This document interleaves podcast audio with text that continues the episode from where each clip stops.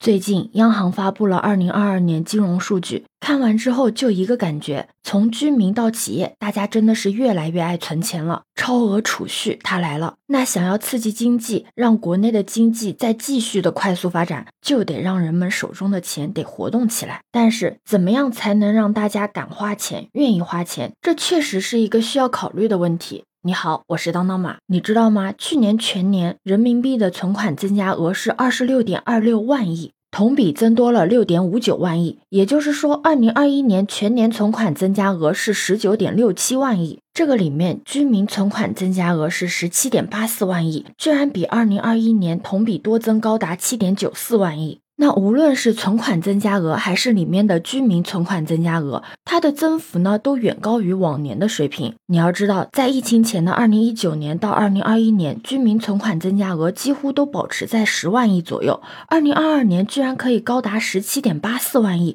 增幅高达了近百分之八十。其实，不管你是看新闻，还是说上网查到的，或者说是你本人和你身边的亲友，对于二零二二年大家有多爱存钱这件事情，每个人。人都应该是有一个切身感受的，很明显的一个现象就是，大家都不愿意贷款了，不仅不愿意贷款。反而呢，还要一个劲的提前还贷，并且呢，从年初延续到了年终，有钱的全部都结清了贷款，哪怕钱少的也会结清一部分的贷款，反正就是要还贷。那为了阻止大家提前还贷，银行也是绞尽了脑汁进行阻拦。线上预约还款吧，每日有额度的限制；线下预约吧，还需要排队。提前还贷有违约金，甚至还有银行隐藏了线上还款的按钮。总之呢，就是千方百计的不让大家提前还贷，也不怪。有网友调侃道：“还钱比借钱还难，拿着钱排着队给银行送，银行都不要。那么大家都那么爱存钱，是因为存款的利率高吗？其实不是的，而且告诉你啊，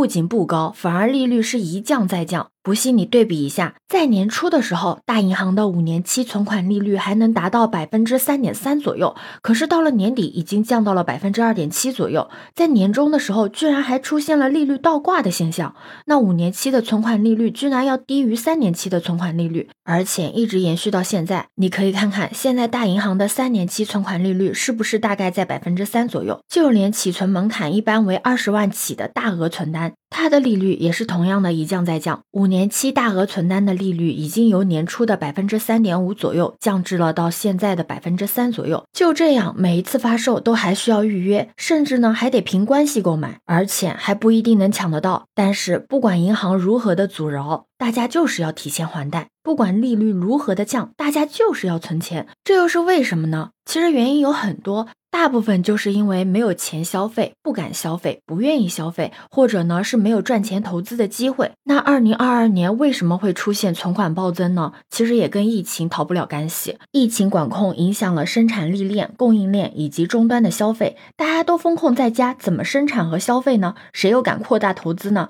而且这又反过来影响收入和就业，又再进一步的反击经济，如此的恶性循环，结果就是大家的收入增长停滞、减少，甚至是。失业了，没有了收入，出于预防的心理，大家就不敢消费了呀。那手里的钱怎么办呢？当然是存在银行里面，以备不时之需啊。另外，疫情破坏了消费的场景，让人没有了机会消费。你想想，疫情管控的时候，餐饮等商业都暂停了，演出、景点等娱乐休闲也暂停了。大家呢就没有了消费的机会，再加上担心异地旅行一旦出现疫情呢就会被集中的隔离，所以大家又不敢跨省甚至跨市出行消费，那闲置的钱只能存起来了呀。你问为什么不投资？你知道吗？去年整个理财市场都很惨淡，不理财还好，本金还在。像我在朋友的推荐之下，还是多方考量之后买了一个理财，还亏掉了。还有那些不仅没有赚到钱，还亏本金的。真的是说多了都是泪呀！再来看看楼市有多亏，不用讲你也知道嘞。现在大部分人对买房保值赚钱呢，也失去了信仰，都亏，股市也亏啊。去年美股跌幅在百分之十五以上，A 股跌幅在百分之二十以上，港股跌幅在百分之三十以上。这意味着什么呢？意味着去年买股票以及买了股票或者混合基金的投资人，绝大多数都是亏钱的。而且你知道吗？一向安全稳健、不亏钱的银行理财产品，居然。也出现了大面积的亏本，还出现了两次，一次在三四月份，一次在十一月的年底。人啊都是情绪动物，一旦亏了钱了，都跑得远远的。钱不去投资，还能去哪呢？所以还是存银行啊。想花钱不敢花，有钱又没有机会花，投资吧却净亏钱，心理影响预期啊，预期产生行动，结果就是不花钱只存钱。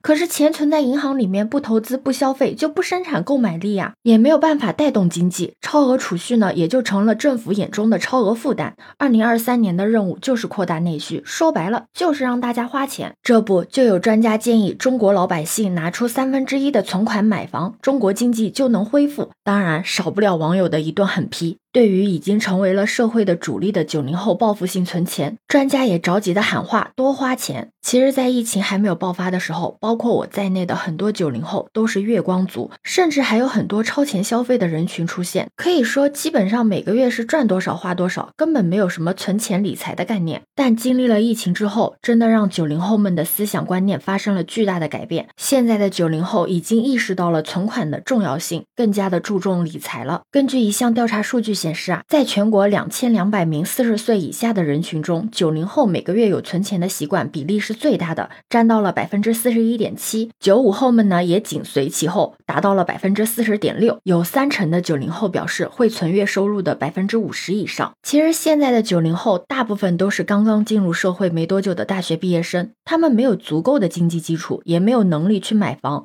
只能在工作的城市里面租房居住。可以说，本身每个月的工资付完房租、水电、生活费之后，已经剩不下什么了。他们把剩下来的钱给存起来，还要被专家建议。为了国内的经济发展多花钱，我觉得吧，可以让有钱人多花钱，带头花钱。有钱人花钱是对社会的贡献，反正有钱啊，花掉那些钱对家庭的风险承受能力又不构成影响，还能带动经济和就业。你可能要反有钱人凭什么就要无缘无故的花钱啊？这就需要我们提供给有钱人想要的商品和服务，主要就是高品质，当然也是高价格的商品和服务。应对之策就是供给侧结构性改革，让厂家和商家。提供更优质的商品和服务，满足有钱人。那满足住房改善性需求，也是一定程度上让经济实力稍强的人花钱。另外呢，就是让收入高但是没有积蓄的人多贷款提前消费。有些人他的月收入很高，但是手上呢没有什么积蓄，就可以向这一类人多提供贷款，用这种方式来带动消费和经济，既能提前享受，满足了自身的需求，也不会给银行造成了坏账，酿造金融系统的风险。其实这些政府也都在做，在去年八月份的国常会上就提出了推动降低企业综合融资成本和个人消费信贷成本。中央经经济会议召开后，银保监会在学习会议上也提出合理增加消费信贷。中国经济决策的智库中央财办在解读中央经济会议也提出了适度增加消费信贷。再就是政府继续加大基建投资，创造市场需求，并提供就业机会，同时还要适当的给低收入群体补贴，直接发钱给他们消费。前一阵子，央行党委书记、银保监会主席在接受记者采访的时候就说到，将当期总收入最大可能的转化为投资和消费。是经济快速恢复和高质量发展的关键，什么意思呢？就是把赚的钱给全部都花掉，要么投资，要么消费，就是不存钱，这样对经济是最好的。当然，这里是指的政府哦，不是个人。但如果你个人也把赚的钱都花掉，那政府肯定是双手鼓掌欢迎的。为了拼经济，国家都这么努力了，那么今年你敢把赚的钱一分不剩的全都花掉吗？怎么说呢？最坏的时间已经过去了，二零二三年肯定是要比二零二二年好的。对于我我们普通人来说，我们首先要保证自己活着，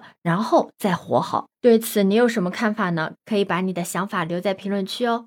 如果你喜欢我的话，也可以在我们常用的绿色软件搜索“当当马六幺六”，就可以找到我哦。欢迎你的订阅、点赞、收藏、关注。这里是走马，我是当当马，拜拜。